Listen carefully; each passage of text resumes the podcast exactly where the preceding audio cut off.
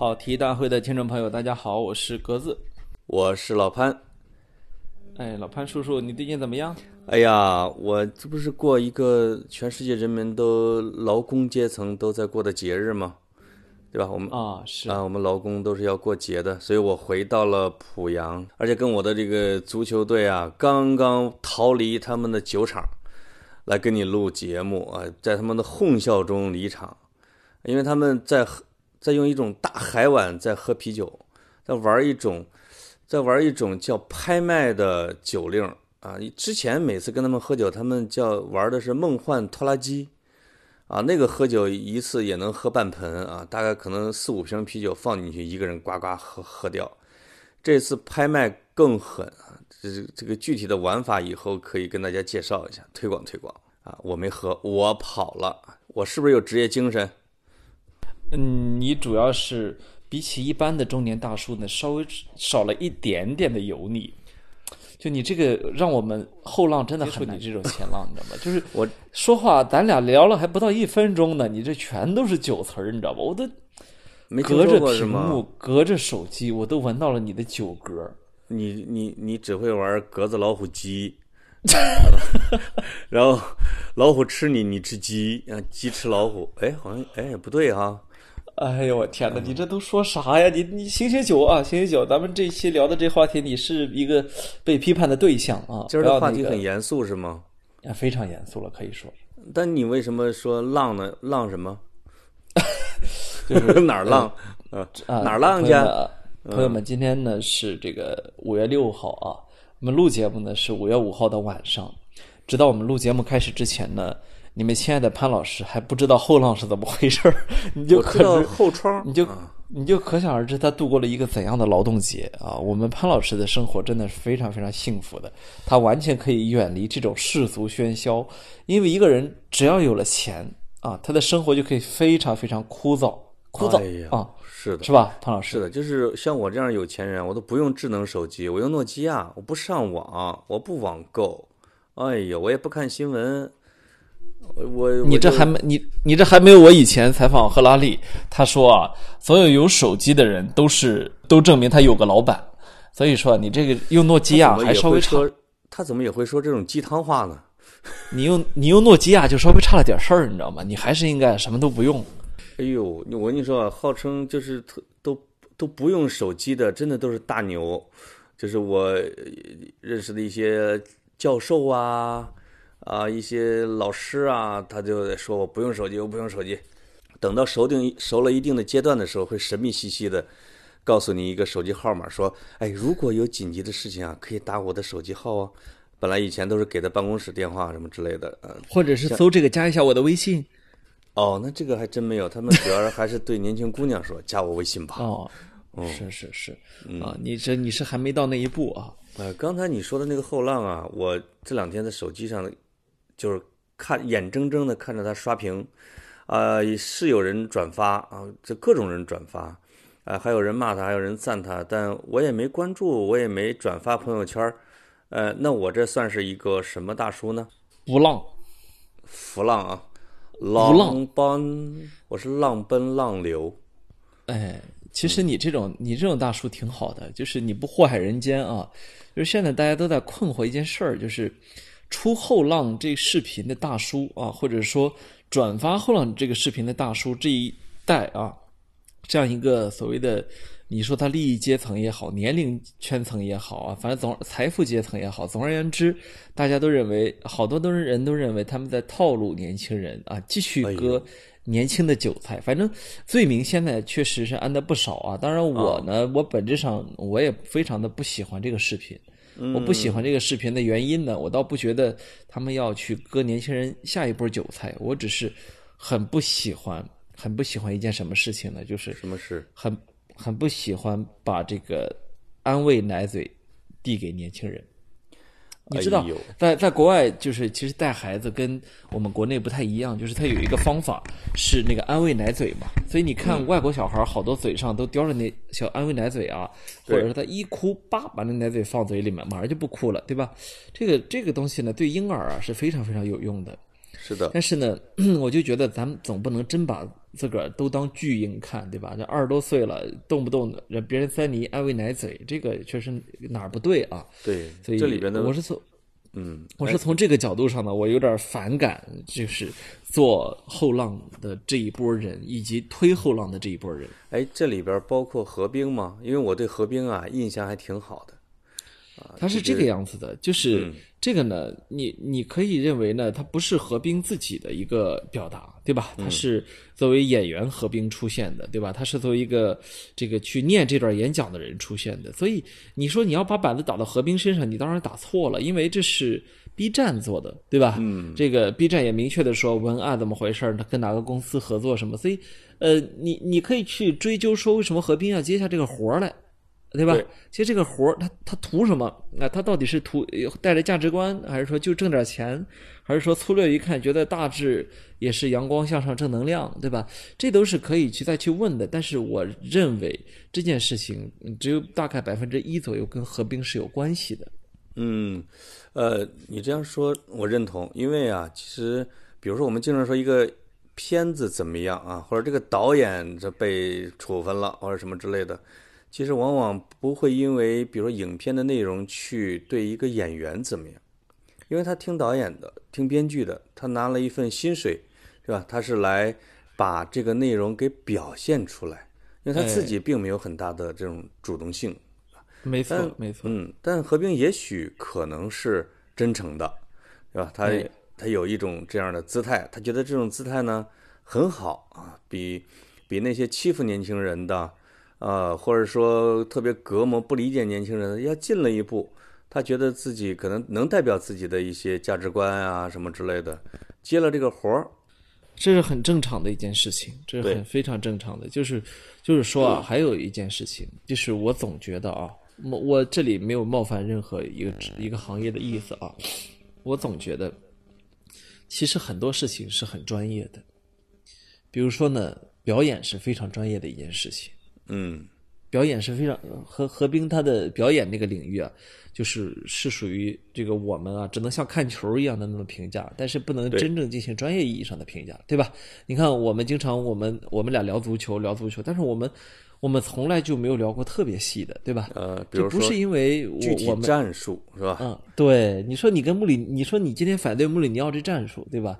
你得能真能说出个一二三四五六七八九十来。但是呢，嗯我敢说啊，包括电视上你常见的评论员在内，能说出来的人也非常非常少，对吧？对，就是说不出来啊，真的说不出来。当我们鄙视穆里尼奥的战术的时候啊，一旦穆里尼奥开始当解说球的嘉宾，你会发现所有的球迷都很都很嗨，因为他说：“我天哪，太懂球了，太懂球了。”这所有的人都，这包括不喜欢穆里尼奥，是你发现你平时在电视上看那帮评论员，跟他比起来根本不是个儿，对吧？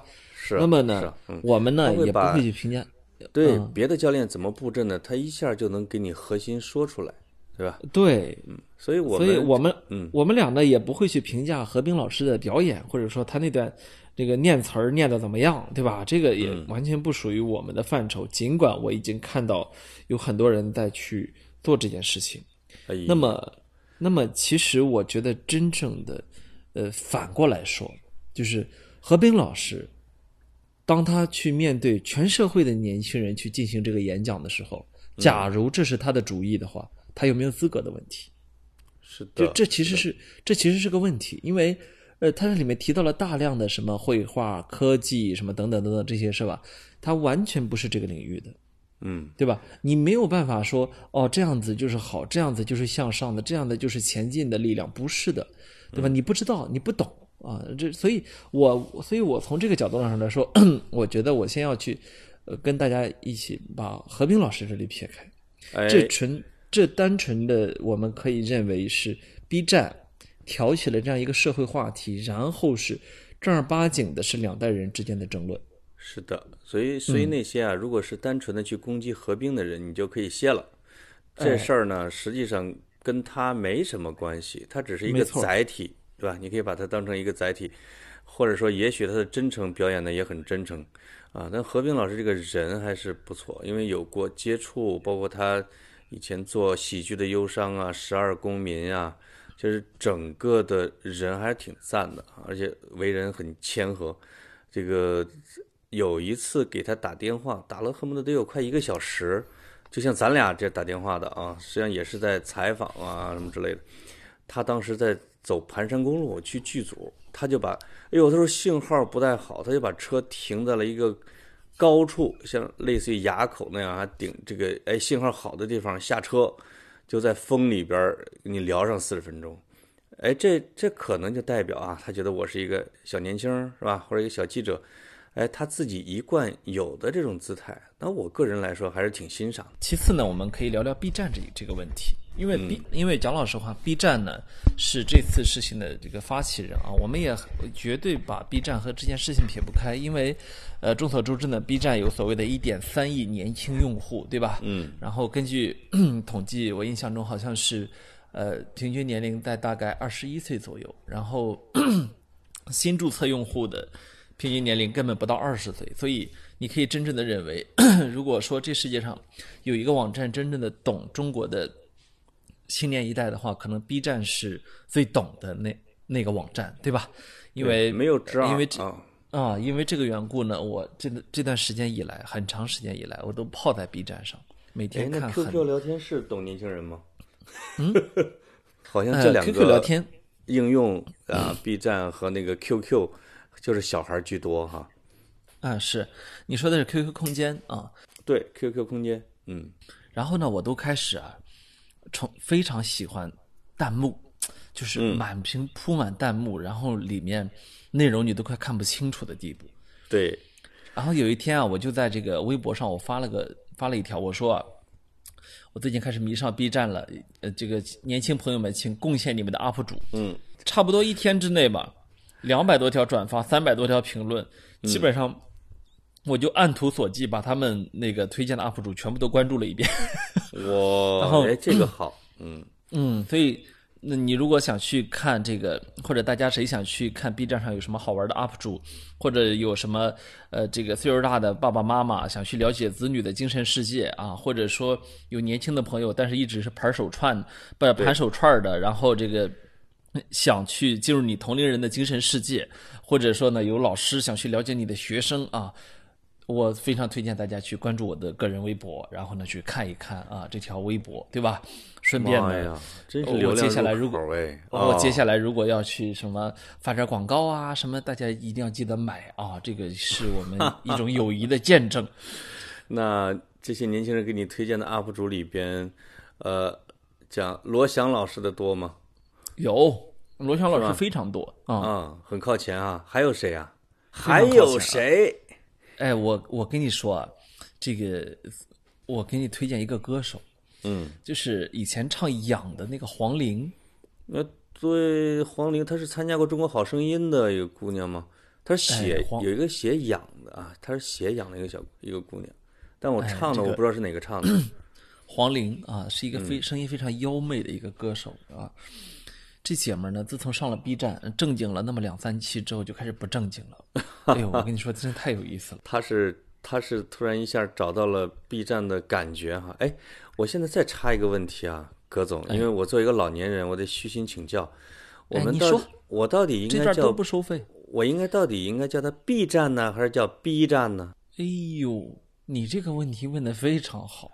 对，因为大家都说 B 站 B 站哈，就是，但是呢，感觉，呃，老年人会说，哎，B 站，他要字正腔圆的腔圆的因为是 A- 去念。因为你们是 A B C D 是吧？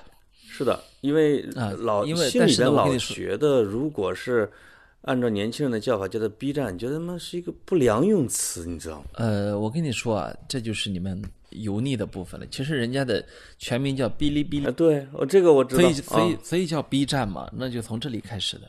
啊，哔哩哔哩，所以它的应该是、哎是那个口和毕业的毕那个字的发音，对吧？啊，没错啊！你哎想那个，每当你说脏话的时候，别人不都逼啊？所以那个什么，对，哦，是这个意思。哎，是！啊，你看他我们最早是老年人太虚心了啊！啊，它最早是模仿日本的一个网站，但是呢，现在你当然完全不应该认为它是一个模仿网站，它网它是一个非非常它是一个非常非常中国化的这么一个一个社区了啊，一个对很多元的一个文化社区。以前的时候是一个什么动画、动漫、游戏，当然现在也很多。但是呢，我得说，随着它逐渐的做大，呃，它的体量越来越大，它它像很多网站一样，它不可避免的变成了一个大众化的网站。是的它的，不再是一个小众的社区。当然，这个对网站持有者本身来说，这是他梦寐以求的一步，对吧？嗯，那 B 站也在，应该是在纳斯达克上市吧，我印象中。然后，它也是已已经呃，我记得在今年春市了吗？哎，现在只在说，现在只在说它的估值，哎啊，嗯，它是上它是上市它是上市公司啊。哦，那个，然后今年春天呢，又获得了索尼的高额注资，被大家认为说，哦，也也能能被索尼看上，对吧？等等等等对，反正就是已经成为一个非常非常有潜力的下一代的，就是很多人都甚至认为它有可能成为一个巨头。嗯嗯，为什么为什么会成为一个巨头呢？因为，呃，他抓住了年轻人，就这么简单。因为我们如果去回想一下，呃，过去曾经抓住过年轻人的网站，我们会发现有一个非常惊人的网站叫腾讯，是吧？对呃腾讯 腾讯曾经用它的 QQ 啊，用它的各种各样的游戏抓住了年轻一代年轻人，然后呢，今天它成为了世界前十的互联网企业，对吧？它的的老板成为了中国首富。所以 B 站会给人很大的一种想象空间。当然，我们知道，过去这些年中国互联网也是有这个特点，留下想象空间的人多了，对吧？占据现实空间的人可少了，对吧？所以 B 站现在也应该是处在一个非常关键的这么一个转型阶段。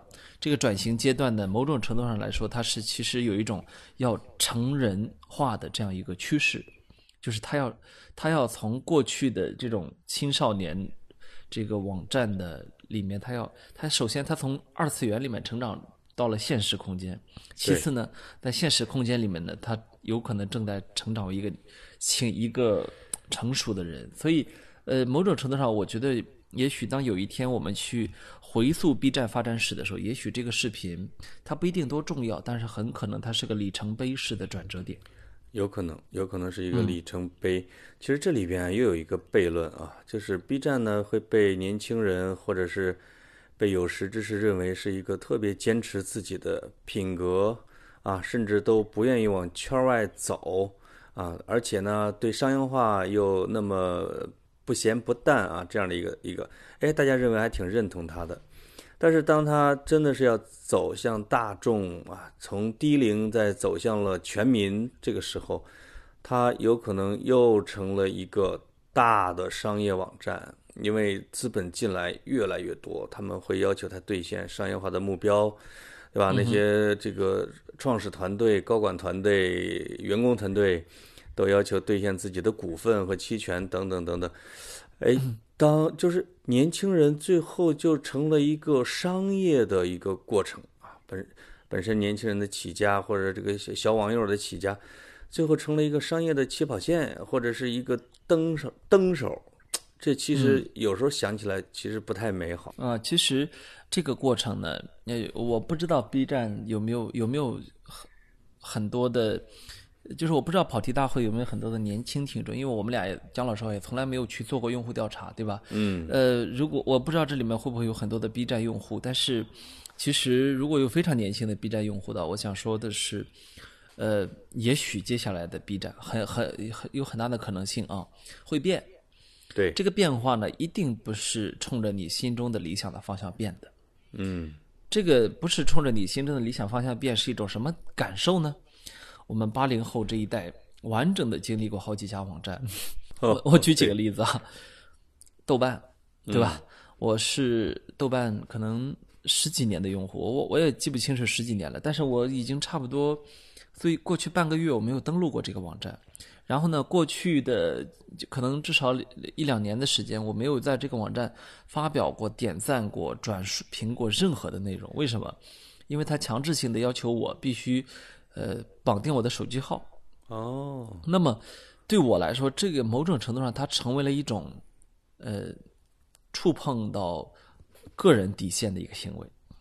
它不是说我不支持网络实名制，而是我不支持把我最后的一块领地让出去。嗯，对，嗯，你你懂我意思吧？就是这等于说，豆瓣儿变了吗？嗯对，就是说，其实豆瓣儿呢，它本身啊，它这几天有一也有一篇文章去深入的点评豆瓣，说其实啊，豆瓣不是公司，阿北不是老板等等，说了很多这样的话。我也能理解，其实这么多年就是因为阿北这种很独特的气质，所以豆瓣儿一直呢就是大厦将倾，但是摇摇欲坠啊，始终不倒。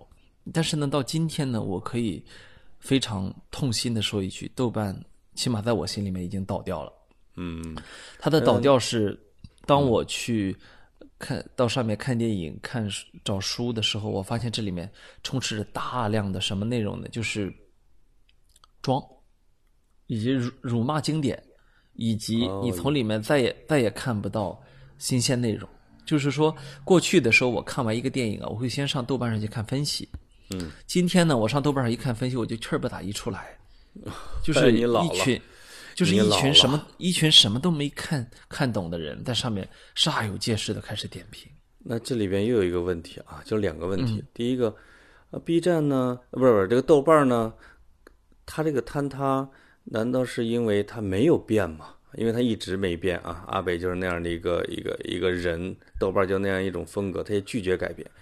因为以我的了解呢，这个投资人也改变不了阿北，他们甚至都他都不愿意见他们，也不愿意开什么董事会，再加上他自己的股份又挺多啊，所以所以其实这个投资人挺郁闷的。那第二个问题就是，那么豆瓣上的年轻人或者是小小小小网友们，跟就比 B 站上的这些年轻人就要差吗？如果在豆瓣上有充斥着大量的对经典的侮辱、辱骂或者浅薄的言论，那么在 B 站上是不同的吗？这是呃，同一类人吗？它是他是这样一个问题，就是说呢，呃，我首先我觉得他们肯定有很大的重合度，肯定有很大的重合度、啊。其次呢，就是我觉得豆瓣它的就是它这个不变啊，它其实是一种变。嗯什么意思呢？就是说，其实当这个时代在变化的时候，如果你很多的时候没有去做出反应的话，其实时代会把你变掉的。比如说，会给你推进来一大批不太不不太带脑子的评论者，然后你如果在这个过程中你没有去优化你的算法，没有去把你的网站的评论区给不那不弄得那么乌烟瘴气等等，就是很多事情，如果你没有做的话，嗯你就站那儿一动不动，你也会被改变掉的。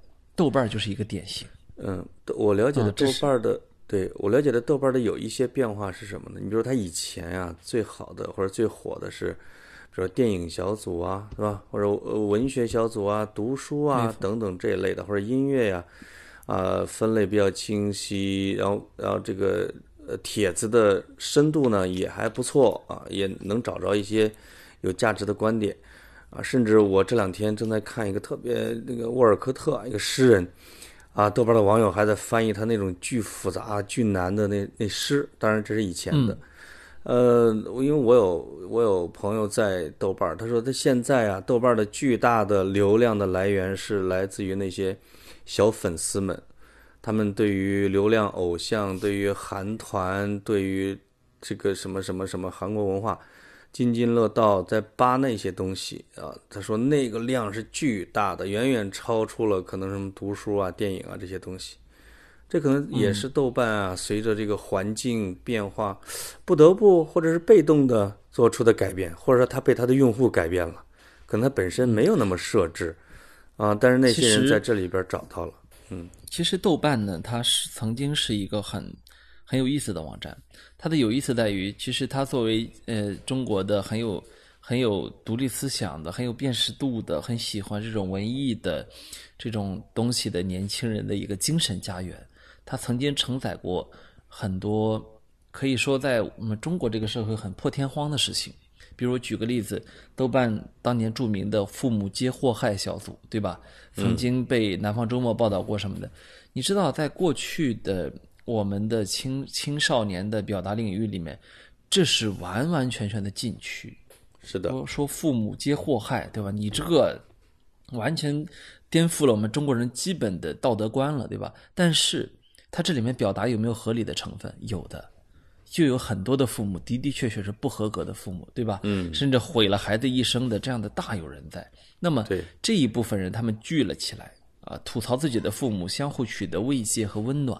嗯，当然，可能方式有过激之处，但是你说它没有它的意义吗？它有很强的时代意义，对吧？它真正的是一代青少年的表达。那么有父母皆祸害小组，它就会有大量的其他类内容的小组，对吧？嗯，就是他那个社区文化曾经建建设的非常非常好，但是很可惜的是，今天确实豆瓣儿没有这个了。当然，我们今天的主题不是说豆瓣儿啊，对，我我说的第二个很呃网站其实是知乎，对吧？知乎呢，在呃我我印象中我也是知乎非常早的用户，当然我我我不是一个知乎的内容生产者，我一直都是一个围观者，因为那个时候很经常上去看一些专业言论，就是某一个领域总会有一些专业的人上来，对吧？这对这尤其是一知乎一开始它是那种邀请制嘛，所以邀请来的都还是尤其是互联网领域的专业人士。那么越来越多的专业人士进来之后，你会发现，哎呦，真的挺有意思的，对吧？同有一个话题，然后其实你发现一个问题没有？对于很多的专业问题，其实年轻的专业人士的回答更好。嗯，对吧？老一辈儿的专业人士，他其实的获取信息和整理出信息来的能力不太强。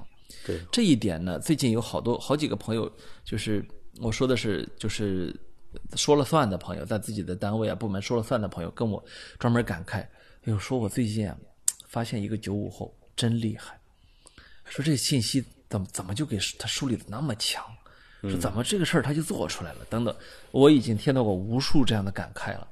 对，其实给我的感觉是，其这方面一代确实比一代强。八零后那时候我们说我们自己是互互联网的原住民，对，但其实这个所谓的互联网的原住民，至少也是从啊很多人啊也是从十几岁才开始的。但是对九五后来说，对不起，他是从识字儿之后不久就开始了，对吧？那么对于零零后来说，也许他的等到他识字儿之后不久，他进入了移动互联网的时代，他是移动互联网的原住民，所以大家辨别信息和梳理信息的能力完全不一样。对八零后来说还稍有门槛的图表化、信息化，对于九五后、零零后来说，完全就是与生俱来的能力。所以，呃，所以从这一方面来说，我们在知乎上当时看到那么多大量的专业的言论，根本就是不足为奇的。但是很可惜的是，后来知乎就变成了所谓的逼乎，对吧？就是呃大量的上去装专业人士的，对吧？说冲大头算的，对吧？就是就来了，很快他这个社区就被冲垮了。就你看到现在的知乎根本没有办法看，他可能知乎这个未必是一个主动的过程，这个是被有可能是被年轻人抛弃的过程啊，等等。嗯我我现在发现这你举的这几个网站啊，包括豆瓣儿、知乎啊，其实 B 站我可能会有这种担忧。它一开始是比如说跟年轻人是一个你可以说互相慰藉，或者说大家或者互相利用，或者互相成就的一个过程。但慢慢的，其实也是一个互相抛弃的一个过程。我觉得不要以为互联网公司是为了扩大自己的用户群，说让我的用户变，呃，变得年龄更大，购买力更强啊，更商业化。但实际上，当他有了这样的心思的时候啊，这一代的年轻人会就像那种鸟飞离一棵树一样，唰飞走了之后，他们再换一棵啊树再去栖息下去。你会发现，他们其实在不停的在换这种互联网网站，在平台。对，就是你看现在 B 呃 B 站的用户还在说小破站，小破站什么意思就是学我们小破厂嘛，这不是？呃，不是什么叫破啊？什么叫小啊？小破厂是我们阿森纳对自己球迷对自己的称呼啊。呃，我我理解，我就说啊，这东西叫必周自诊，自必周自珍，对吗？就是说我这是我自个儿家的网站，这是我自己的精神家园，所以我才叫它叫小破站，对吧？你等有一天，就是如果这帮年轻人失望的话，他永远都不会再叫你小破站的。那么我我最近我看到一个很不好的苗头，就是我朋友圈里面我看了一下，八十多个人转发 B 站这个后浪的演讲。好嘛，这八十多个人数了一下啊。哦，我我对这件事情很，呃，很很认真的。为什么很认真？因为我真的很好奇他会走向什么方向。然后这八十多个人里面，转呢？你的朋友圈？只有只有两三个人比我的年龄小。只有两三个人比我的年龄小，其他的我的同龄人有几个，然后更大一部分是比我年龄大的，呃，在单位有一定头衔的啊，或者说就是你你知道，就是呃岁数比稍微大一点的等等，很多这样的，所以我我当时就意识到说，这肯定哪儿出问题了，因为这群人居然在做，都是居然在转发的时候说也说什么小破站，也说干杯，哔哩哔哩干杯，我心里想这东西它是你的文化吗？它不是的，你完全在把孩子们的东西拿过来再去强加到孩子们头上，但是人家认不认可的你不管，你觉得这是对年轻人好，那这里边是不是也投射出，未必是说我想靠近，我想掌握你，是吧？想，也许是不是一种恐慌，一种自卑啊，一种特别害怕被抛弃的，呃，这样的一个一个一个心情，会导致他们，呃，要学一些什么用语啊，要转发这些呢，要向年轻人示好啊，表现出自己。面啊，他因为他朋友圈可能他要单位里边很多年轻人会看，说看我懂你们，对吧？这其实是一种最大的误解，对吗？就是他其实事实上并不懂。是的，然后很有意思的是，我再补充一个新的一个一个东西啊，就是我那条微博我说最近迷上了 B 站，年轻朋友们献出你们的 UP 主。结果你知道，呃，微博的总编辑就曹增辉啊，他转发了我这条微博，他说哦，其实微博上都有，来不在微博上看看的说说为啥？哎呃，微博上是有很多的未成年人这话呢和年轻人。说的确说的确实是没错，不，他说的是这些 UP 主在微博上都有，哦，就是我、哦哦我那条下面不是三百多个人在那推荐 UP 主吗？对那么他说这些 UP 主微博上都有，你为什么不在微博上看？哎，这就有点意思了。结果呢，我到他这条微博下面去，发现有一百多条评论。这个比如说啊，包括什么微博乱七八糟的，啊嗯，还有人说没有历史记录，有时不小心点了退出或者刷新，再想找刚才看过的，就是大海捞不到针。然后再再有弹弹幕不行啊，时间不同步。还有说搜索、分类、分发都太烂了，形成不了看视频的范氛围。还有人说弹幕和评论还是不一样的，而且通太容易被呃竖了个拳头拳头攻击了啊！我我理解他可能暗讽的是某个啊，嗯，还或者还有太容易说被刷评论，对，还有说呢，这个弹幕不行，没有梗。这个弹幕不行，没有梗，这个就很有意思了。它就说明什么？没有真正热情去发送弹幕的用户，对，因为你只有用户量足够大，形成一种弹幕文化，这里面才会有大家普遍知道的梗，对吧？这里边比如说也有，嗯，比如说这个后浪出来之后，马上呃 B B 站的 UP 主就很有名的朱一蛋啊，就是你这岁数的有钱人，然后他就发了一个飞浪啊，就是故意的去讽刺这个后浪嘛，我刚才发给你了啊，嗯，然后结果这个他这朱一蛋这个视频出来之后，才有一两秒钟的时间，满屏打满了保护保护保护保护保护，就这就是梗嘛，对吧？B 站用户玩的梗，对吧？这就很很多啊，甚至我前两天。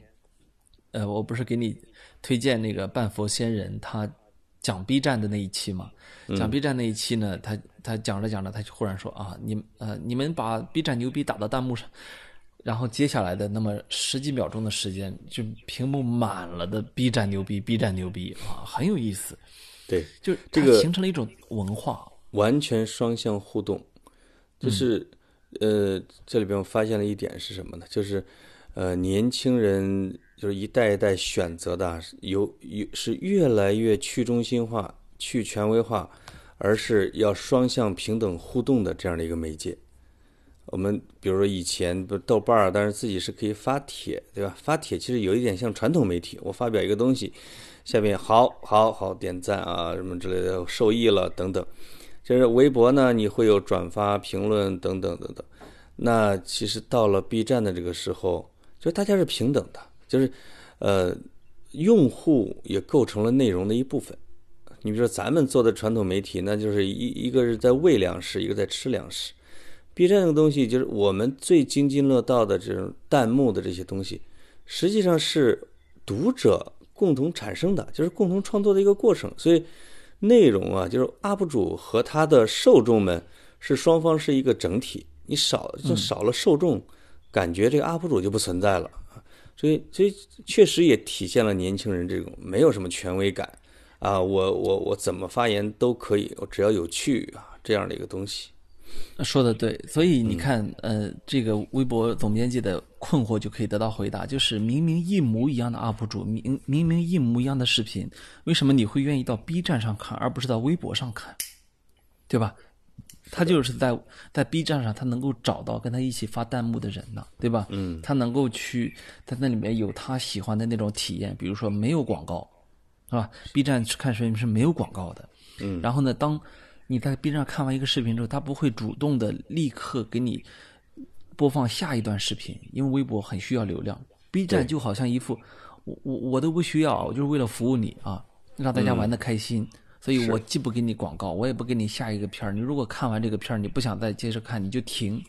嗯，结果就这样呢，B 站的用户一天在 B 站上停留七十七分钟，这得多少段视频啊？如果是短视频的话，对吧？所以他根本他就、他都不带下线的。嗯。那你这说，我得把我闺女手机给砸了，看时间太长了吧？啊，啊，是，呃，我就是觉得 B 站呢，就是我们聊的哈，就是因为我们聊的是后浪，觉得 B 站可能会有变的这种隐忧。但是我想了一下，我觉得有时候这是一个代际迁徙的一个过程，有可能不同的一个年龄段，或者说一个时代或者一一代人，他会选择这样的一种形式和内容，符合他们的价值观和年龄段。那也可能这这些孩子长大之后啊，他他也可能就不忠诚于 B 站了，他会下一代孩子啊就会选一个更适合他们的这样的一个媒介。也许这就是一个是不是一个自然的一个过程啊？就是代际在不同的媒介之间啊，就是和平台之间啊，来进行着一种迁徙。那可能咱们当时，比如我吧，我跟你当然不一代的，我最喜欢的是报纸，看呀看呀，然后就是自己再去报纸里边再去做文章，再去为别人这样的一个过程。那二十年过去之后，就会发现，我天哪，没有甲方乙方，没有受众，没有提供者，没有什么，一切的都是大家共创这样的一个过程。也许 B 站被自然的会被下一个此类的网站给代替掉，是不是一个就是一个进化论呢，或者一个自然的过程？这个我我我其实觉得呢，能够跨越时间的新媒体平台，目前来说啊，很少，非常少。跨越过时间的都成了巨头，对吧？腾讯就成了典型的巨头，对吧？我们我们会看到，呃，能够像这样的呃，Facebook 成了巨头，对吧？当年就是哈佛大学的一个一个校内的一个 Facebook，对吧？然后我们也会看到更更多的呢没能成为巨头，比如说从从北京大学走出来的 ofo 是吧？嗯，满现在现在是大家避避之不及的垃圾，对，可以可以说，我觉得能够从这千军万马中跨越时代，然后还能够去存在的，真的非常非常稀少。呃，我我那天就在那想这个问题，就是你说，其实过去的时候，这个做媒体啊，它可能呃还挺容易有百年老店的，对吧？比如说今呃这两天普利策奖刚刚颁布，你还能够看到一百年前能获普利策奖的媒体，今天还能获普利策奖，对吧？还有还有好几家这样的媒体，对但是你说二十年前你在用的软件，你现在还在用的，这就除了 Windows 和 Office 之外，可能对于很多人来说，这就非常非常少了，对吧？因为我估计很多人当年用 QQ 的，现在也不用了，对吧？也改成用微信了，所以这是一个很很残酷的事情。那么在互联网行业，这个事情它尤其的残酷，因为这个时代最多的精英全部都到了互联网这个领域。那么在这个领域里面，精英在厮杀，技术在进步，受众的胃口一天比一天被吊起来，然后新的年更年轻的人看不上老一辈，于是反叛成为了这好几代年轻人之间的共同点，对吧？我们八零后那时候被叫叛逆，九零后叛逆，现在零零后，你看他他能没有这个特点吗？对吧？所以，呃，当年乔布斯给苹果写广告，Think Different，是吧？啊、那个就就是致都致敬的都是桀骜不驯的你，对吧？等等，就这些年，自从有互联网这个文化以来，叛逆击击垮上一代，它就成为了一个主流。以至于在你们这个行业，它时不时的就有一个词儿叫做护城河。什么是护城河？就是怎么着能够不被人家给打进来，这么这么一个东西，对吧？我得稳固我的护城河，这很奇怪，对吧？你说传统行业谁天天一天到晚算着谁把我打进来，把我打死，没有这个事儿的，是吧？所以这个更新换代频率太快，本身也导致我们的内容生态始终不断的处在一种非常不稳定的状态里面。五年之前你问我说，五年之后。呃，最受青少年最是有拥有中国最多青年用户的平台是什么？我真的想不到会是一个二次元网站。嗯，因为始终，即便 B 站今天火了，我们也得说二次元它是一个次文化，它不是一个主流文化。但对不起，就是这样一个网站，它成了我们拥有最多青少年用户的这样一个网站，你不得不去认真的对待它，对吧？次文化和亚文化呢，成为主流文化。往往是一个规律，就是以前我们会以前会说这个地下诗歌啊，之前这个嬉皮士运动或者摇滚，我们其实很多的流行的形式，它最早是都是尖端的、叛逆的、非主流的，或者被视为呃这叫什么与正统价值观相违背的。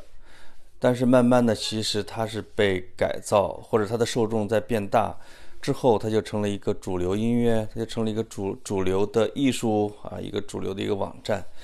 呃，这个亚文化和非主流成为主流，因为没有很难有什么东西一下成为主流的，它都是一个火种起来的这样的一个东西。嗯，但是我不，我倒不觉得在 B 站的影响下，二次元会成为主流。我只是觉得 B 站本身变成了主流，对吧？这个就是很。很有意思的一件事情。你想想，我们这个国家有多少孩子啊？就是我们，嗯，比如说未成年人或者特别年年轻的年轻人有多少？因为实际上，按照我们人口的统计，啊，九零后、九五后是人口是非常显著的在收缩的，在在减少。因为中国的绝对人数在增加，但是说，啊，九九九零后、九五后他们的人数的绝对人数实际上在。下降是很明显，因为我们有这个独生子女政策呀，或者大家这社会的变化，大家已经主动的不怎么生的这样一个过程。在这样的一个环境下，有一点三亿的用户的 B 站，我已经不敢说它是一个次文化、亚文化这样的一个东西，至少在这一代人里边，它是一个主流文化了。等他们长大了之后，这玩意儿那就是他们的主流文化。呃，不是的，他们他们并不是上去看二次元的。哦，我我是我，因为这几天天天泡在 B 站上，当然他也可能慢慢的会根据我的兴趣来推荐。你会看到有其实大量的关心关注当下的社会生活，啊，它里其中很火的一些。其实有点万变不离其宗，都很多都是我们过去很传统的，我们很喜欢关注的那些话题，在 B 站上有大量的用户，所以我我我又想到，呃，其实你看我我还放弃了一个 A P P 叫懂球帝，就是我以前的时候，我其实挺经常刷懂球帝的。我那天不是跟你说我卸载了吗？对我为什么卸载呢？我就是看不下去他的评论区了，因为他有非常明显的。既低龄化又弱智化的这样一个趋势，就是说，这个低龄化我其实并不反感，但是我非常反感弱智化，就是本身不尊重智商这件事情，本身不尊重思考这件事情。呃，我当然我知道球虎扑也是啊，当然我知道球迷呢本身素质呃确实要比一般的用户要低一些，比如说脏话会比较多什么的，这一点呢其实邓球帝还是。做的不错啊，他也是删掉了大量的，但是，呃，他对于一些具体问题的评价呀，哎呦，你经常觉得他就是自个儿感动自个儿，或者自个儿假装感动自个儿那种感觉，就是这个这，然后说完几句啊，你就很快你就意识哦，这是个初三的小孩儿啊，这是个高二的小孩儿，是这种感觉，哎，挺神的啊，挺奇怪，因为你看懂球帝，我看虎扑，而且真的是井水不犯河水，因为。虎扑的用户会很很讨厌懂球帝，而懂球帝可能也瞧不上虎扑。我发现虎扑其实原来是以硬核的足球战术啊、足球分析著称的，动不动就得万字长文来互相打嘴仗。但是最近的，比如半年或者一年，我发现就是未成年人你描述的那样的用户，在虎扑正在大量的涌现，而且我经常会莫名其妙的看到一个帖子说我是从 NBA 转过来，呃，准备爱上足球了，请大家新手上路，请大家多指点。啊，虎扑的老用户就经常会在底下就特别有一种笑哭了的那种、那种、那种表情，说你怎么跑到这儿来了？但实际上，虎扑看来已经也啊，也也也也同样发生了这样的一种变化。这可能是互联网的特质啊，就是因为你说一个报纸吧，它它很难变啊，这它的变也有一个明显的过程，换了一个总编辑等等。这个网站就有可能会随着用户主动的涌入，成为一个新的流量，它会改变这个网站的风格。这就是有一种互联网的特性，没有编辑啊，自由，容易被塑造这样的一个过程。嗯，当然也本身跟网站操盘者的素质或者说水准其实关系也挺大的，对吧？这些年的战略方向啊，嗯，对，这些年呢，我们一直知道有一个。很重要的职位叫产品经理，对吧？这个这个职位呢，随着伴随着乔布斯和张小龙呢而被神化了，对吧？就好像认为他是一个无所不能的操控用户心理的这个掌控着产品未来的这么一个角色。当然，还是那句话，隔行如隔山。我并不是真的懂产品经理，但是呢，我的呃，我这么多年来的好朋友呢，他是产品经理，所以呢，他跟我聊的很多很多关于产品经理的问题。呃，我也就意识到，其实很多的时候啊，是你是可以故意的吸引进一些用户来的，是的，你也可以故意的让网站的、让你的 APP 的讨论走向某个方向的。那这件事情对他们、对他们来说是非常容易做到的。也许只是投资人想让他们往这个方向走。也许只是网站的操盘手觉得自己实在没有能力 hold 住这么多问题了，所以索性把它简单化，对吧？等等，有很多的可能性。呃，面对这种可能性，我其实觉得挺遗憾的，因为你看，其实，呃，目前为止，当然我们我们不是神话张小龙，我们会看到，目前为止，呃，微信的微信又出现了这么多年，那它还是一个非常良性的一个 APP，对吧？你你可以认，你可以说它的。嗯，微信公众号走到头了，红利期尽了，然后接下来的视频号还不明朗等等，但是你很难改变对它的总体评价，就是它一直在不断的迭代中，让自己处在一个非常高的一个产品的水位上，对吧？而且它比较节制啊，因为你刚才描述了一些啊，就是比如产品经理在，比如说公司的整体战略，而公司的整体战略呢，在于老板们他们的野心之下，它其实在操纵着一些改变。但微信整体来说相对比较节制。我说张小龙因为他的高度和他产生的生产力，取得了这样的一种只要什么权利或者自由度，他可以不过分的往里边插广告，他可以不要这个功能，他可以那个那个啊都会被容忍，所以它整体来说呢不会变化的那么快，啊不会变蓝的时候我天一下又增加了一百亿的收入，好像。并没有啊，这说明腾讯在对微信方面是不是有比较稳定的战略判断？觉得嗯，它应该是我们最大的流量的入口，而不是一个盈利的工具。脑子成为一个成为一个巨头呢，就意味着你其实有有这个气定神闲的资格，对吧？这个资格呢，其实是中小或者说刚刚要成为巨头，但是还没有成为的这些企业羡慕都羡慕不来的。对吧？这也就是为什么这个巨头所谓的护城河会越来越稳固，而它的挑战者会发现自己越来越难的原因，对吧？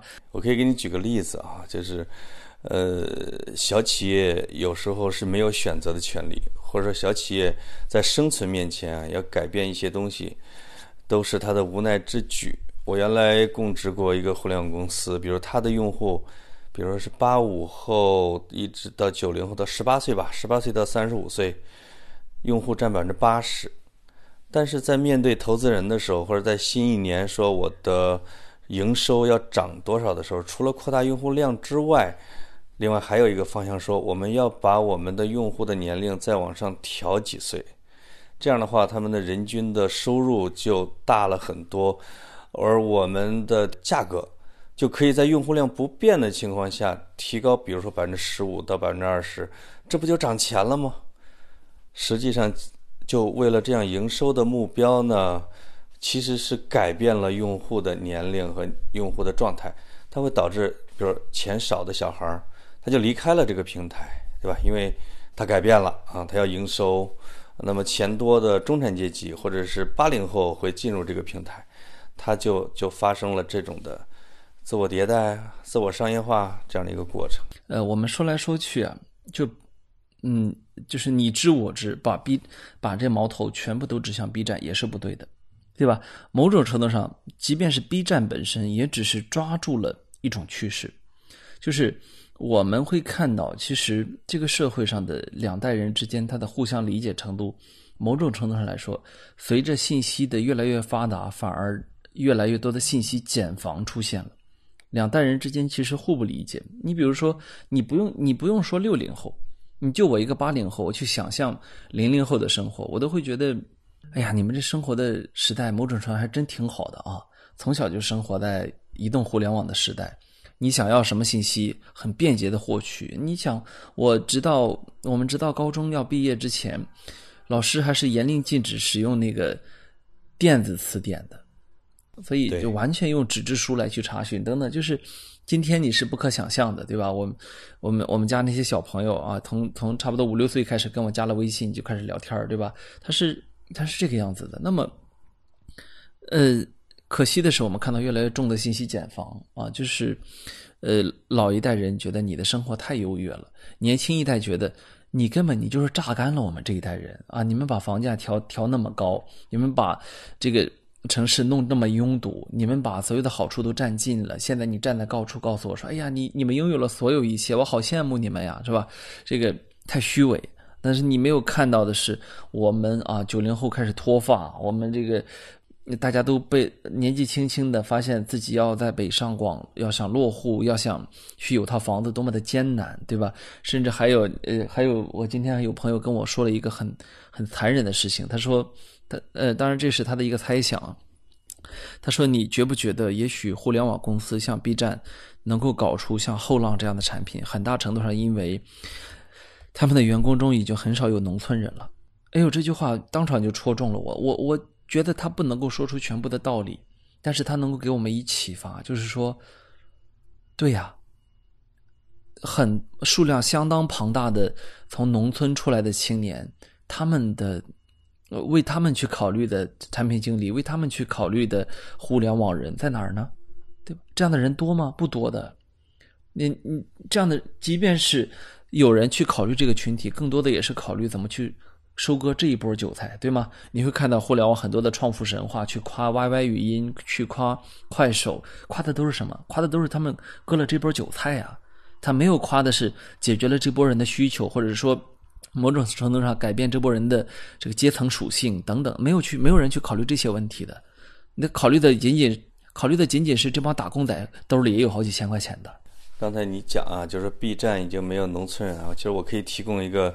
田野调查的实际案例，在我们濮阳，我的妈，前两天把我吓着了。首先，我们濮阳有个一中，濮阳市一中，我就问这个上一中的小孩有多少人，他说我们高三呢有大概三千人，呃，高二前一周也复学了，就成了七千多人。这样的话，这个一下有有不少这个，就是说在疫情管理下呢，就会出现了问题。那我这一算，他们其实就一个中学已经过了万人。另外，我开车路过我们这个老城，就县城啊，在大道边看到了一座一片宫殿，我就赶紧问我的这个这个这个这坐我车的朋友啊，我说这是哪儿啊？他说这是北师大附中，是北师大附中濮阳分校，可能是它的那个规模远远大于我刚才说的我们这个一高。他的学生如果坐满了，也会超过万人。而这样的这个，我当我说到这个事情的时候，有一个老师，他跟我说啊，在另外一个开发区那儿也正在建类似于北师大分校的，也也是什么北大分校或者什么什么之类的。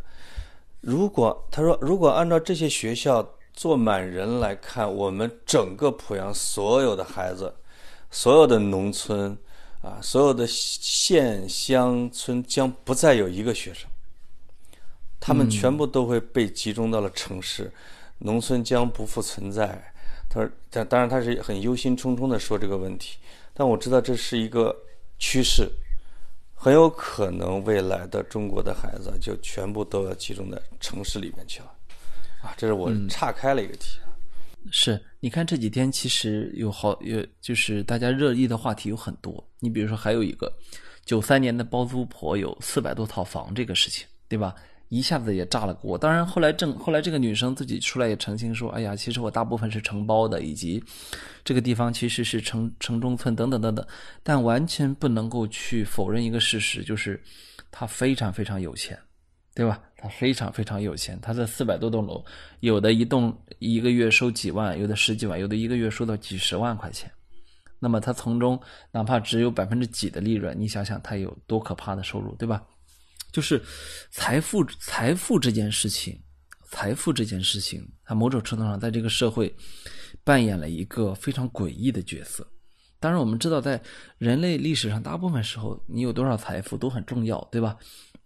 但是，像今天这个样子，它完完全全的就形同魅影这样一个存在，我想还是比较少见的。对，财富呢又可以跟这些年轻人这个结合起来，因为在互联网界经常会有这样一句话：谁掌握了年轻人，谁就掌握了未来。啊，不是说他们从他们身上能马上割到韭菜啊，或者能赚到钱，而是这些年轻人会在你的网站上成长，他们会。有工作，他们会变得有钱，他会，他会让你的网站啊越来越有钱啊！只要你掌握了这些年轻人呢，啊，等于说你你就有非常大的可能性成为一个全民应用的啊全民应用，或者你成为下一个腾讯啊等等。呃，这个是我觉得这是商业的图谋。那么，那么我为什么我为什么要去提出财富和这个呃 B 站？呃，和和现在不是 B 站和现在互联网公司很多的产品经理、公关，他们都不是农村人。这个论点呢，我不是想引战，我是想引出一个话题。你看啊，B 这个 B 站这个演讲稿，就是何冰老师念的那个啊，他是怎么念的啊？这个其中有一些词，说的是，呃，人类积攒了几千年的财富，所有的知识、见识、艺术、智慧和艺术，像是专门为你们准备的礼物。科技繁荣，文化繁茂，城市繁华，现代文明的成果被层层打开，可以尽情的享用。接下来啊，说自由学习一门语言，学习一门手艺，欣赏一部电影，去遥远的地方旅行。很多人从小你们就在自由探索自己的兴趣，很多人在童年就进入了不惑之年，不惑于自己喜欢什么，不喜欢什么，等等等等，说了这一堆啊。然后你知道这个地方，它其实是很。它其实是是是说出了一个非常残酷的事实的，就等于说，有人的解读，我就认为非常好。后浪这个演讲面对的是精英青少年，对，说的是说的是你们这群精英孩子啊，条件是真好，是吧？从小这样那样那样，对，一点都没错。我在北京的朋友们，他们告诉给我去倾诉他们育儿的苦苦闷的时候。我经常我都听得瞠目结舌，比如有个朋友跟我说：“哎呀，给孩子报的这个跳绳教练真是让人糟心。”啊，我说啊，跳绳还要教练？然后还还有这个，就是学什么班的都有啊。就是你你知道，我打心眼里非常可怜这一代的北京孩子，但是我也心里也非常明确的知道，他们所在这在这个全年龄层，从他们有认知能力开始。所接受的教育训练这些东西，远远的拉开了他们跟其他城市的孩子的距离，或者是说其他区域吧，嗯，以以北上广深为代表的，更是非常夸张的拉开了他们跟城市孩子之间的距离，对吧？这个这个差距之大就不说了，所以以至于有人说，对于小县城甚至农村出来的青年来说，B 站这份演讲词儿和《小时代》都没啥什么差别。哎，就是郭敬明，是我们这一代的作家啊。他的《小时代》是你们那一代的，你们那他的《小时代》描绘了一个非常纸醉金迷的、住于虚空之上的、非常虚假的、虚伪的社会，对吧？就是，呃，以至于呃，很很，我这一代很多人原本很喜欢郭敬明，是从《小时代》开始跟他分道扬镳的。那么那时候我们都还觉得《小时代》很可笑。然后真正喜欢《小时代》的呢，很后来很多长大了之后也觉得，哎呀，我好傻当年。但是今天是成年人社会，非常非常非常这个兴奋的告诉我们今天的青青年一代说：“你看，你们是这样的，你们是这样的。”但是对于并没有那么精英的孩子来说，这份演讲词真的有点像《小时代》，根本就是他触摸不到的一个一一个童年回忆，一份青年记忆。对你，呃，你这段话里面，包括之前刚才聊的哈，就是，嗯，让我让我感觉有一个大的一个变化。这个变化呢，我们以前的社会，比如说有一个特别有代表性的文章，就李敖写的《老年人与棒子》，啊，他当时写这个文章的时候，应该在二十六七岁，他就讲，就是在中国的文化里边，老年人对年轻人啊，不是伸出了手，而是背后放着一根棒子。当你开始冒头的时候，他就开始往下砸你，因为他们认为年轻人是威胁。啊，随着这个时代的这种变化，我觉得后浪的这个演讲就会发现出一种什么，就是升级版的棒子。为什么他这个这个棒子是以赞美来进行的？他认为你你特别好，你特别优秀，你们现在这个是未来的方向，你们是主流，我们要向你们学习，我们我们要这个，然后接下来就是一系列的啊，我觉得以赞美或者和这个巴结的名义进行的塑造，其实的实质上还是我要掌控你啊，我要知道你的方向。我背后还是有一根棒子，我想让你按照我理解的那个方向往前走，啊，这个是我觉得啊是成年人的一种大的图谋。嗯，而且你知道，像这番话，其实我在七八年前听过，那时候，呃，那时候有，呃，可能时间更长了。那时候我还在实习，那么有一个就是非常的北京，就是一看就家庭条件非常优越的一个大姐。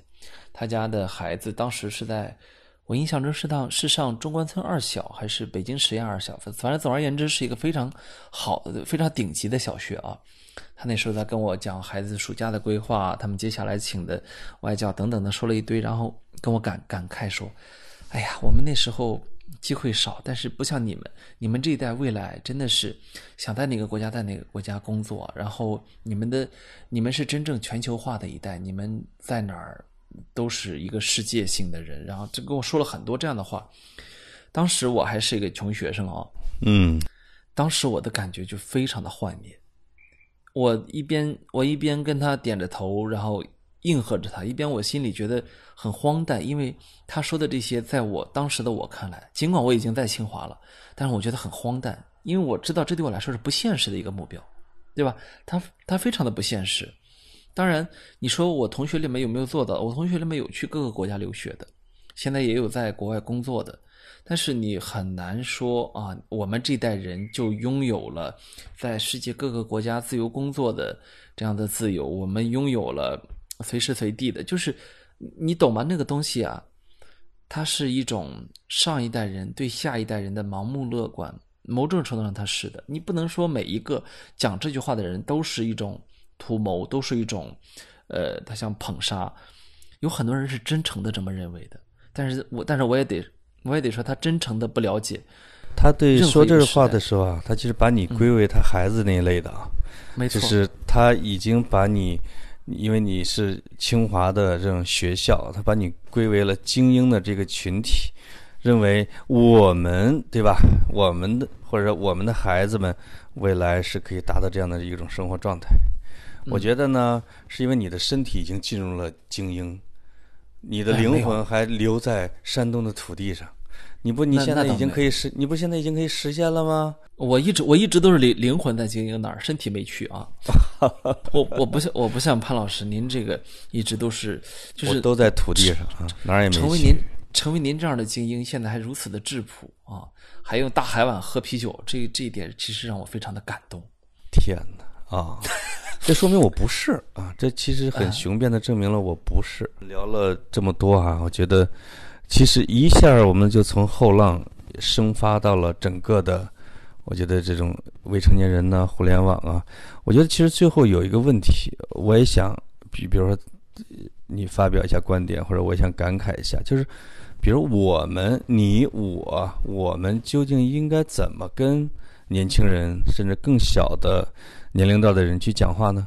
嗯，那天呢，我特地去问了一个朋友，因为你知道，我现我那天我反思我自己啊，就是像我这样的人啊，既不是前浪，也不是后浪，呃，顶多呢算是正在浪啊，我是这样的人。那么我那天我就在问一个朋友，我说其实啊，我有的时候我挺不知道怎么跟年轻人讲话的，我是真的不知道，因为。我其实他们感兴趣的好多东西啊，我现在也不感兴趣。但是你要说我现在弄出一副老朽的样子来，动不动说别人是年轻人，我觉得这也不合适，对吧？我我本身我也并不是年龄有多大，那么我说啊，那么我我说我应该怎么说话或者怎么表达才合适？我说很多的时候，其实我很想说严肃的内容，你明白我的心情吗？就是嗯，我非常想说严肃的内容，我一点都不想开玩笑，因为很多问题是很严肃的。它不是一个可以开玩笑就能够得过且过的事情。我说还有很多的时候，我想去讲专业的内容，讲专业的信息。我不想一味的去讨好某一个群体。我说这对我来说也很荒诞。那个朋友呢是呃他在一家非常大的巨头公司工作，他就是一天到晚他们处理的信息比我们要多多了啊。他跟他跟我的建议就说，他说呃他说你千万不要以为他们不想听严肃内容。你也千万不要以为他们不想去追求更好的知识。你想想，你在他们这个年龄的时候，你追求什么？哎，我想了想，我在他们这个年龄的时候，我真的，我连视频都不带看的，就什么综艺啊，什么这种好玩的视频，我一点都不带看的。我为什么不看？我一点都不感兴趣。对我来说，文字之外的信息，它的承载的密度太低了，所以我真的不喜欢看。我说我是这个样子的。他说：“那你怎么就知道现在的年轻人里面没有大量的这个样子的？”哎，我觉得他说的也有道理，对吧？我们不应该去，就是我以前一个好朋友，一个老朋友啊，是一个岁数很大的朋友，他洞，我认为他算洞察世事。他跟我这么说的，他说啊，你们中国人啊，经常喜欢把自己特殊化。但其实呢，你们跟世界上很多的地方的人，你们在大部分方面、大部分地方，你们是相似的。哎，我觉得这句话呢，也可以用在每一代年轻人身上。就是其实每一代年轻人之间啊，主体上还是相似的。千万别把自就你除了每一代的流行服装、流行的音乐，然后你喜欢说的口头禅这些东西会变化之外，那个内核的东西啊，它。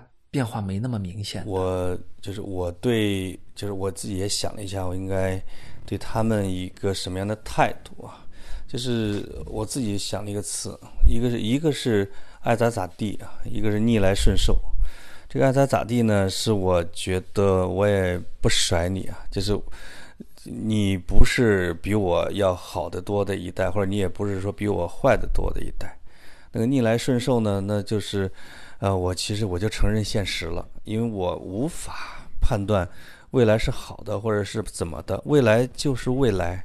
在我上中学的时候啊，这个我我我爸爸认为最大逆不道的东西，就是我六年级就开始看《几度夕阳红》、什么《梦的衣裳》，以及卧龙生的那种半黄不黄的武侠小说，他很痛心疾首，就是跟我现在看到我的孩子。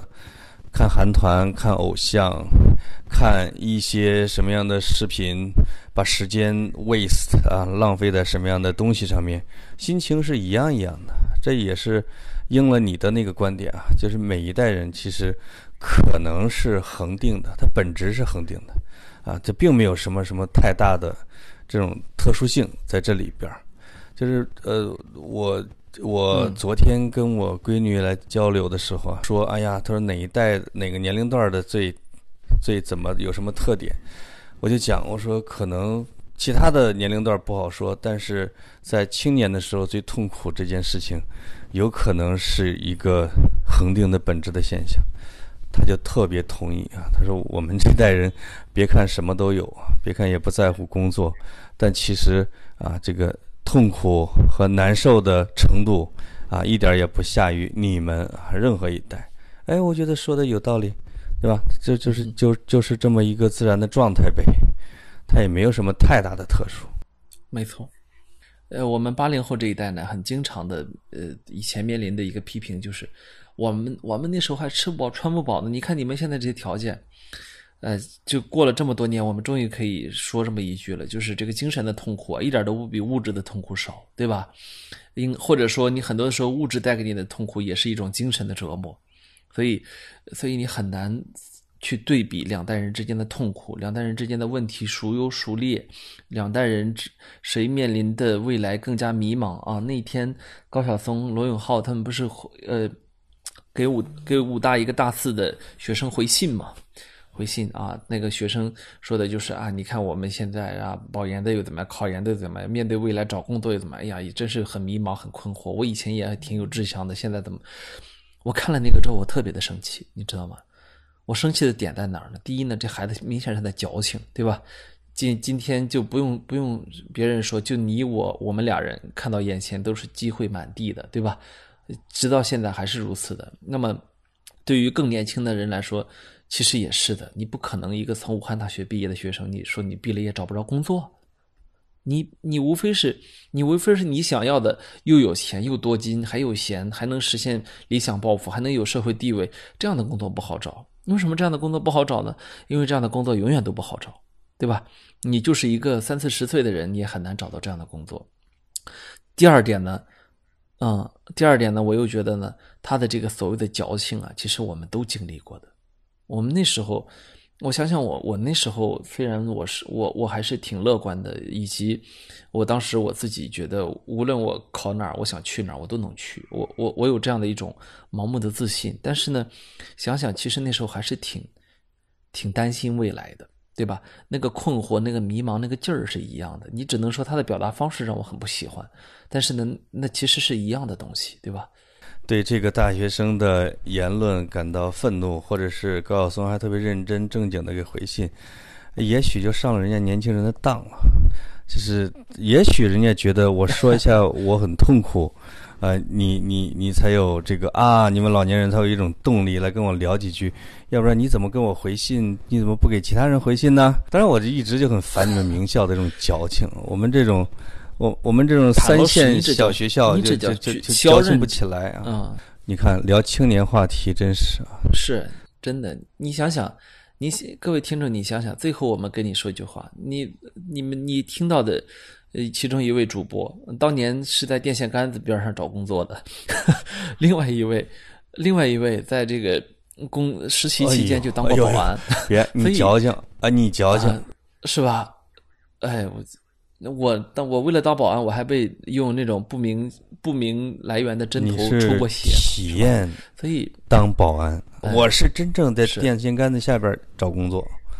我们不，我们不一样。那没办法，我我精英啊，我我太精英了呀！这哎，这没辙呀。你这样说，电线杆子不要我呀，他这就是你这就是要你们精英，我呸。啊，没事儿啊，就是不管如何，你以后都会找到一份当免费电台主播的这么一个工作的，因为这个东西喜马拉雅不收你钱啊，所以呃，不要不要随随便便听那些油腻中年骗你啊。我哎，我觉得有可能这期节目下面的评论会比较有意思啊。有如果有 B 站的网友呢，你可以亮出你的身份，对吧？或者是如果你对我跟格子啊，就是我们以中老年人的身份。怎么对你们说话的方式有厌倦啊？有有抗议？你可以抒发一下，让我们老年人跟青年人正面对一次话吧。哎，我我我也非常欢迎大家，呃，你可以我们到 B 站上相遇啊。那个有朝一日我们看可以在 B 站上格子要在 B 站呃当一个 UP 主，对吧？呃，我已经是了啊。嗯，好，好，到这里。好好好，祝大家晚安，拜拜。嗯，拜拜。嗯，拜拜。